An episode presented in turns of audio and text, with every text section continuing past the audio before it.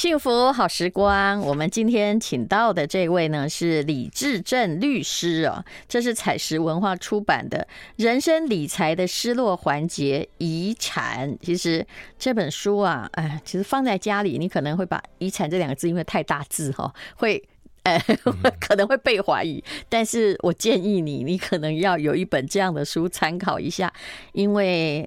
当你年人到中年之后啊，家里一定会遇到这样的事情，而遇到这样的事情，没有争执或者是没有疑惑，实在是不可能。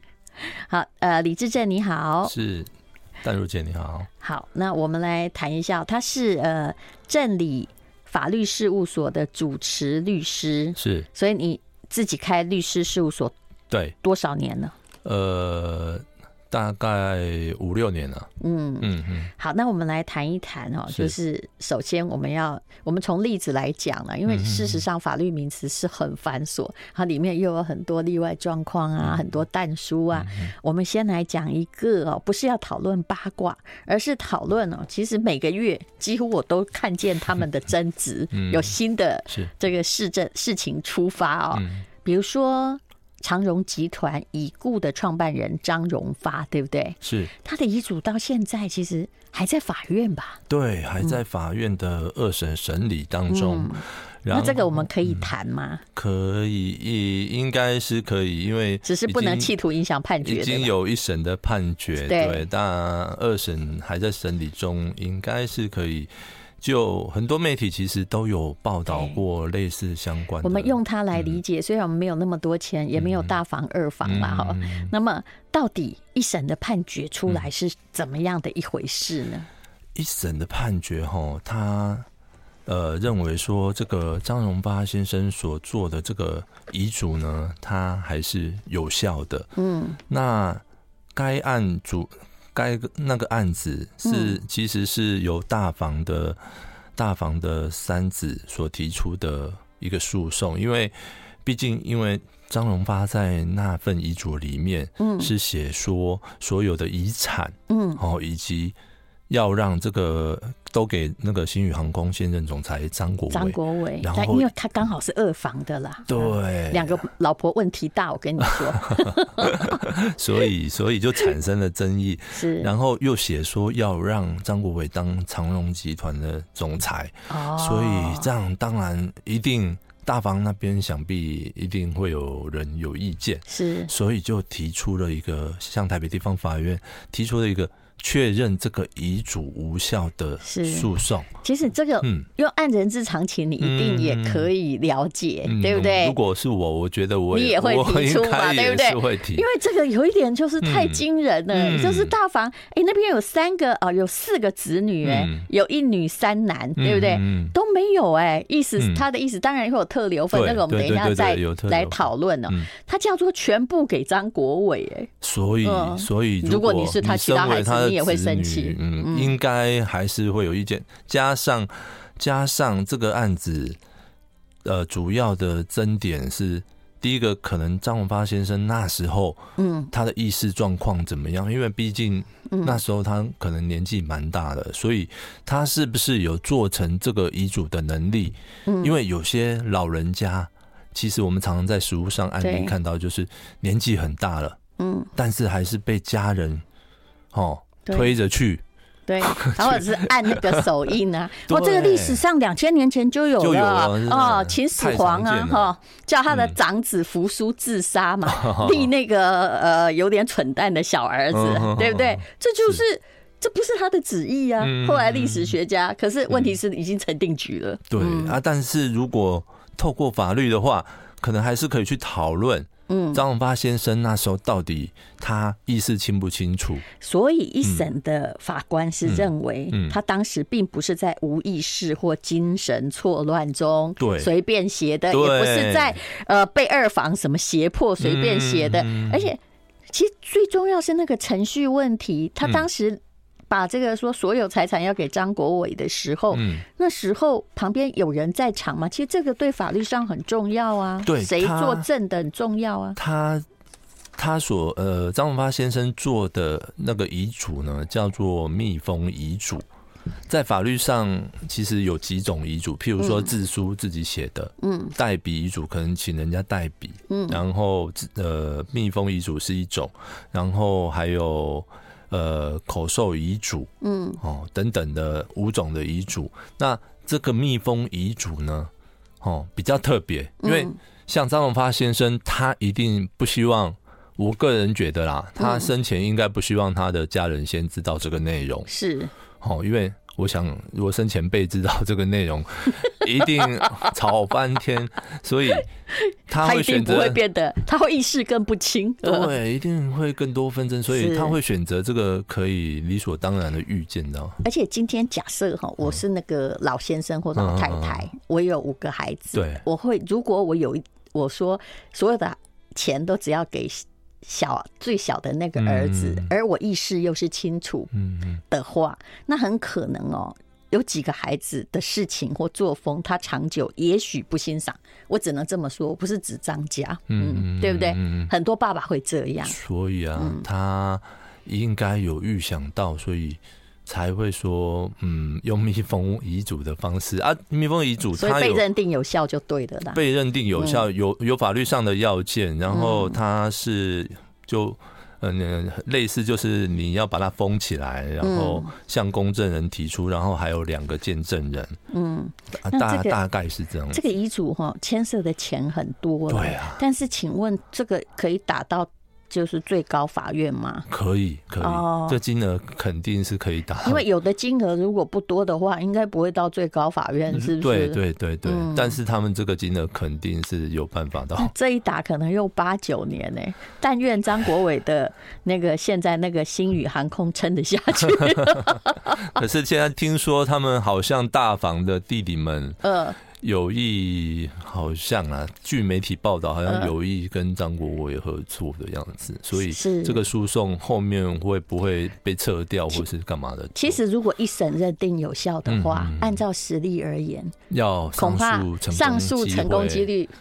想必他们应该知道了。对，比如说二审的人法官不能推翻说，哦，我觉得一审法官不对，哈，当时他没有意识，所以无效。是你做这个就太不不太可能，对不对？而且一审一定问过公证人跟见证人他们，对，那那个程序一定都问过了。是。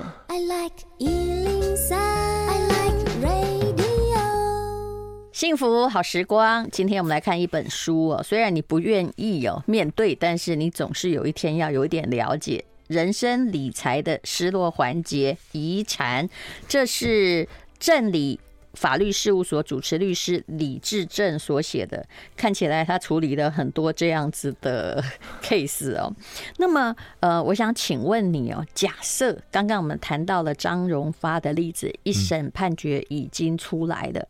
那看起来二审很难推翻，说这个遗嘱是你神经不清楚、脑袋不清楚的时候写的。那如果照这样下去，假设他们中间都不和解，一直打到最后，结果还是证明遗嘱有效。嗯，呃，他说所有财产都给张国伟。嗯，那其他那些人怎么办呢？现在他们正在集团里面，嗯，现在就是这几位就是是最重要的角色嘛。那怎么办？他们能分到什么？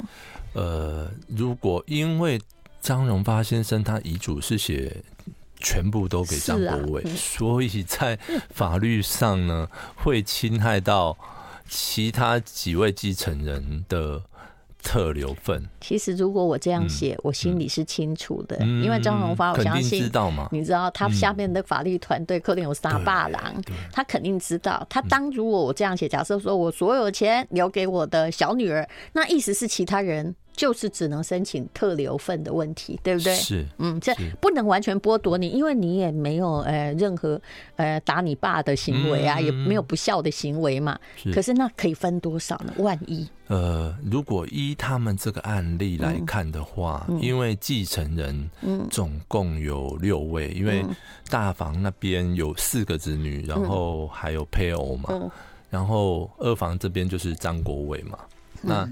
总共六六个人去，如果一般没有侵害到特留份的话，应继份是一人六分之一啊。哦，那特留份呢是应继份的二分之一，也就是十二分之一。嗯，如果依法律来说的话，所以他们如果确认遗嘱。无效的诉讼确定了，嗯，被驳回了，被驳回了以后，那他们每个人应该是可以向张国伟主张这个十二分之一的，也就是说，呃，他们得到十二分之四嘛，是由四个人分的。哎，他们大房应该总共是有五个，哦，五个哦，好，那就十二分之五。哎，那个妻子太太在吗？太太在的话，还是可以分哦。应该在啦。对，应该在。好，假设我们现在就是只算小孩的哦，不然这样很复杂。哦，我后来发现那个律师在做遗产，数学还要很好。嗯，对对对。就讲五个，对不对？比较复杂。好，那呃，张，你这五个里面不算张国伟，嗯，对不对？那如果他说都给张国伟，那其他那五个人就分走十二分之五嘛。他们可以主张对，主张总共这这些人主张才十二分之五，是分走。假设有一千亿的话，他们就呃就分走十二分之五。那么张国伟就得到十二分之七，是，对不对？是，也就是说也超过一半呐。嗯，那这个遗嘱就是因为显得很不公平，所以就。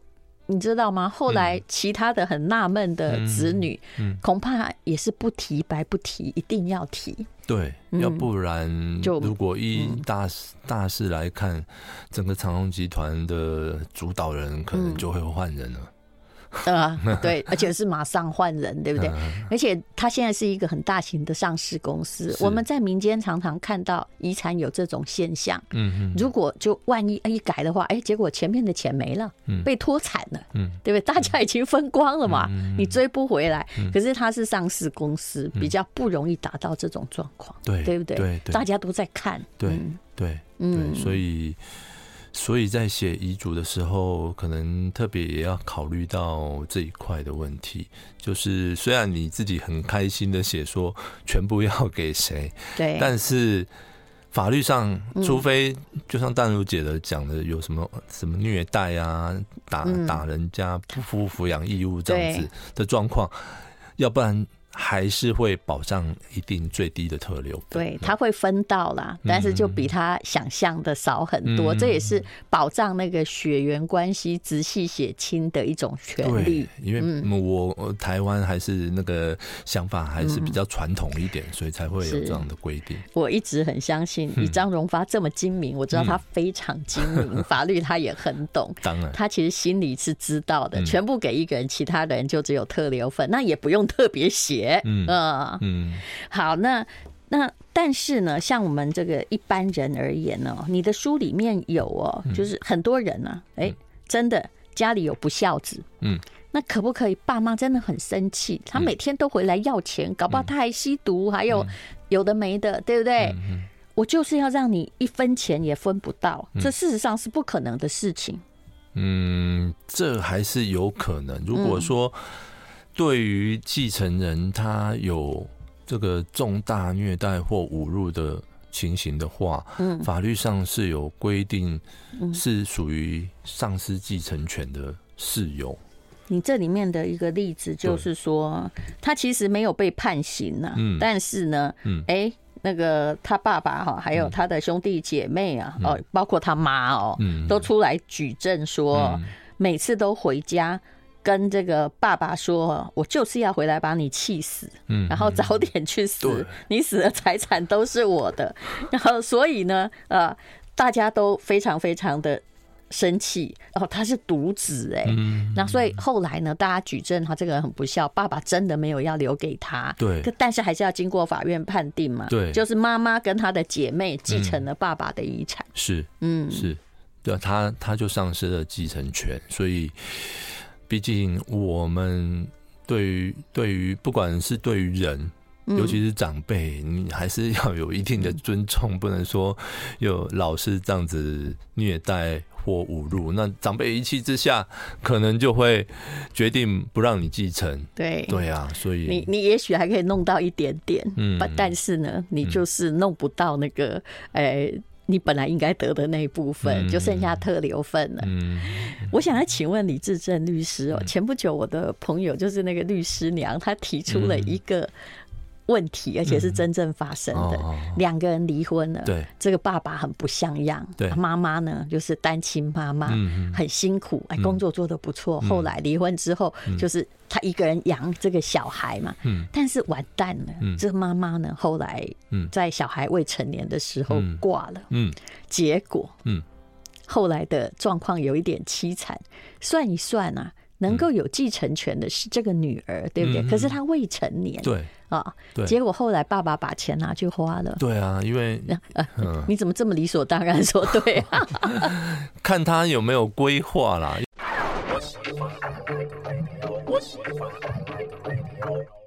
幸福好时光，我们现在正在讲人生中很挣扎的环节，大家姑且听听人生理财的失落环节——遗产。这是李志正律师所写的。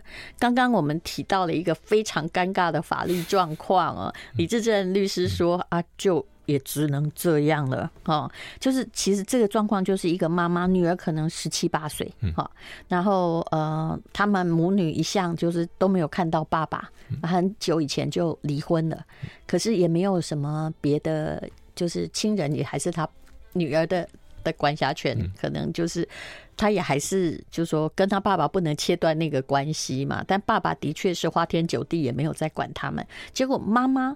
工作做得不错，可能有家小公司，可是妈妈也没想到，她可能不到四十岁，拜拜，就是意外的事件。嗯，结果呢，这爸爸就出现了，把这个本来应该给女儿的钱花光了，因为他是监护人。嗯嗯，对，这在法律上，呃，夫妻虽然离婚了，侵权行使就是监护权，虽然是归，比如说先归妈妈，嗯，但是万一妈妈过世的话。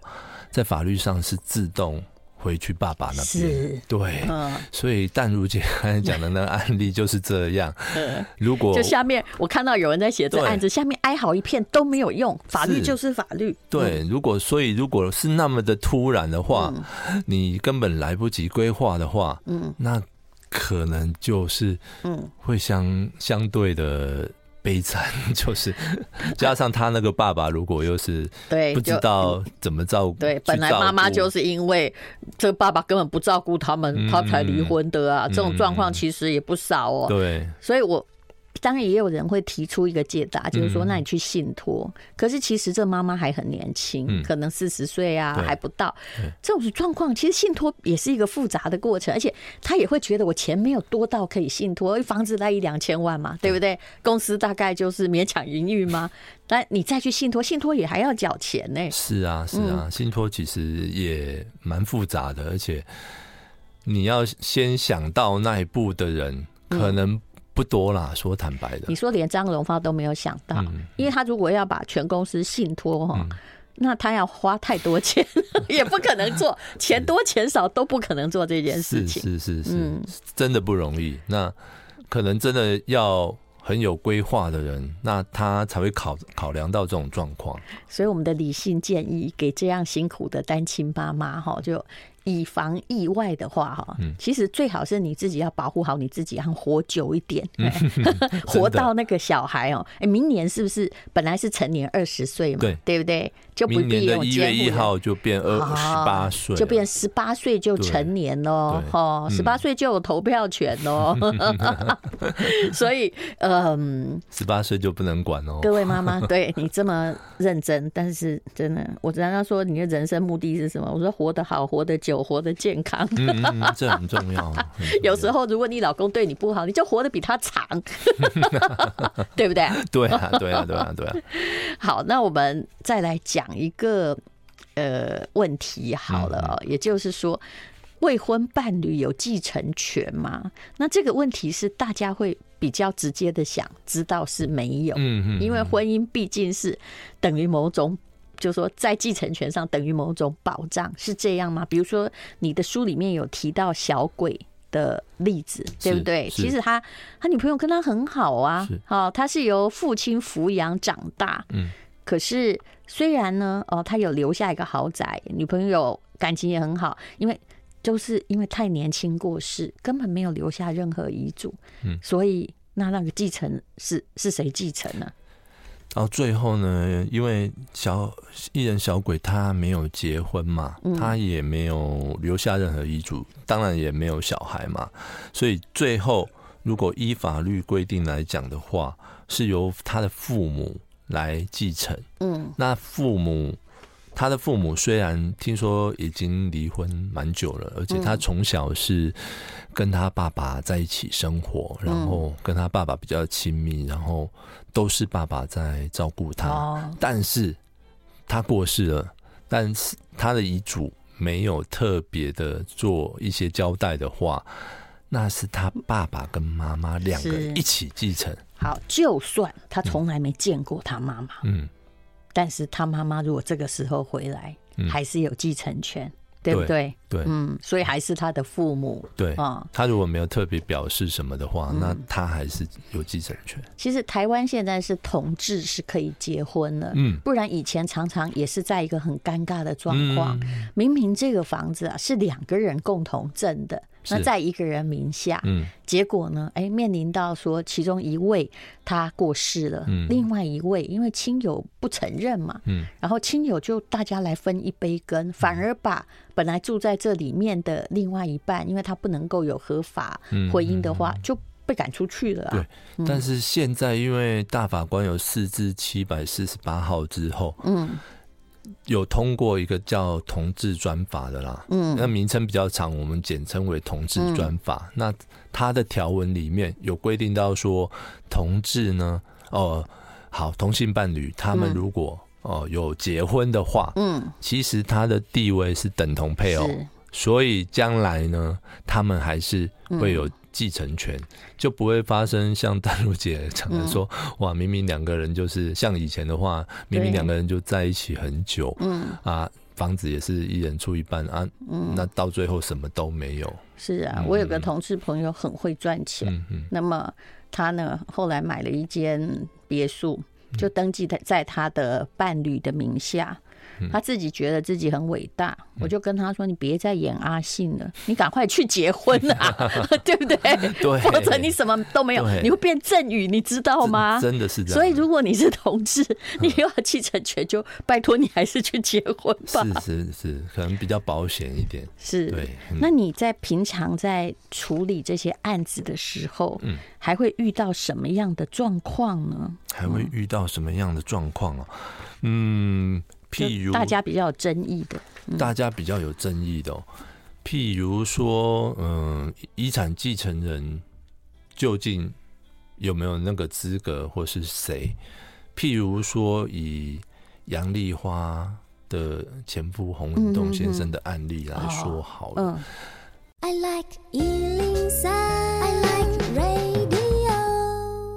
我们今天请到李志正律师，好吧？那你就讲这个洪家的例子为例，这个应该判决出来了吗？呃、欸，判决对，判决已经定验了。嗯，那他这个例子呢，就是呃，有一个男子徐国章先生，他就是有向这个。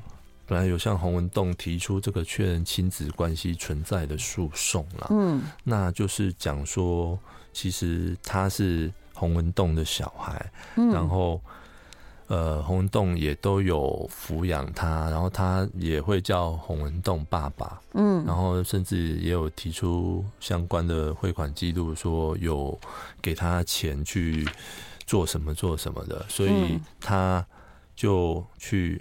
向法院诉请说，确认这个亲子关系存在，嗯，嗯，那最后法院也认为说。因为洪文栋他有这样抚育养育的事实，嗯，所以最后视为说他有认领这个小孩，嗯，那他们亲子关系应该是存在的这样子。那他有拿到遗产吗？嗯，这个我就不清楚了。这个我，我觉得确认存在跟拿到遗产之间还是一个很大的问题。因为如果说已经大家，呃，我不是以洪先生为例，如果大家真的分光了，或者是哎这家真的没有剩下钱。嗯，你还是没有，对。对不对？对，嗯，所以他们后续遗产怎么分配，这个是还没有看到相关的报道啦。那另外有关于遗产相关的争议，吼，有时候会碰到的是，有些人就是在父母过世之后去，譬如说去提领他的存款，嗯，但是这样可能就会有问题，因为父母如果过世了，嗯，那个财产应该算是所有继承人的，嗯，所以如果你自己去银行提领，或者是说拿提款卡，嗯，去。呃，自动柜员去提领，那可能都会有法律上的责任的问题。嗯，所以建议大家不要觉得说 有什么样的责任。呃，就是有些人会在他，嗯、你知道，刚刚好，嗯。过世，但是还没有任何其他人知道的时候，就依照民间以前的习惯，赶快把钱领一领，怕被国家什么查到。对对对对对对，很多这样会怎样？很多都这样。但现在很多乡下还是这么对，但其实国税局还是查得到的。嗯，那这这样会有刑责吗？会。如果说你临柜去提领，我以为只是要扣税而已。哎，没有没有没有，还还还会有刑责。嗯。譬如说，你如果临柜去提领的话，那你一定是有伪签他的提款单之类的，所以会有伪造文书跟行使伪造文书的问题。那如果不是提款单，就是拿提款卡去领了。哦，那那也是会有刑事责任的问题，一样嘛？就因为摄影机也是可以照出来。你明明知道他死亡了，你还去领他的钱，嗯、那你可能就是有意要规避遗产，对不对？对对对对对。哎、欸，大家请那把这一段录音录起来，因为我前不久就是在处理一个长辈，哦是啊、你跟他讲不听，你知道，他太太过世了，嗯、然后他。就拿了那个他的存款簿，嗯，那就跑到银行去领了一百多万啊。然后这个很妙的是，这儿子啊，儿子是比较知书达理，儿子就看到，哎，怎么钱就在妈妈过世时候少了一笔，就去问爸爸说：“你有没有去领？”这爸爸拒绝，他始终他不肯 承认。结果人家还是调得到录影带，是你去领。可是这儿子就一直觉得说，这是。呃，爸爸一直觉得说，这儿子哈，因为他也是继承人嘛，嗯，他现在在跟我计较钱，可是其实儿子不是的，儿子是说你这样会被判刑，对不对？呃，如果真的你还伪造文书，对，如果真的被查到的话，嗯，那可能还是会有这个刑事责任，所以建议大家还是。不要做这样的行为啊！除非说继承人大家都已经讲好了啦，是，那要不然做这样的行为是不太好。你，你不能够说哈，对，反正被你，我看试试看运气不好被你抓到，嗯，然后再来缴税，不是这样的哦、嗯，并不是那，有时候并不是那么单纯，而且尤其如果说继承人间哈是有一点恩怨情仇的话，那他们可能还会主动去提告。嗯，主动去提告的话，那你可能就会背负刑事责任的问题。其实我们刚刚讨论了一下还有一件事情哦，比如说他其实那间房子是他们两个一起奋斗的，然后多少年还住在一起，但很多人是没有结婚，没有正式去结婚，这常见嘛。嗯，那。形同家人，如果好，就算如果意外过世，你当然写不了那个遗嘱。可是如果说是你是得了癌症啊，感觉到后日无多啊，那你可以把遗产都留给那个人吗？嗯，那其他的兄弟就是比如说爸妈啊，嗯，可以就是也只能拿特留份，可以这样玩吗？对啊，你可以，不过还是要写遗嘱啦。嗯，要写遗嘱。用讲没用吗？嗯，用用讲的，除非是在一些很紧急、快要就是快要过大地震啊，或者大海啸、哦、快要过世，那时候赖截图可能就有用。遗嘱的一个内容啊，但是，嗯，如果一般状况下还是要用写的才有用。是，所以各位这个。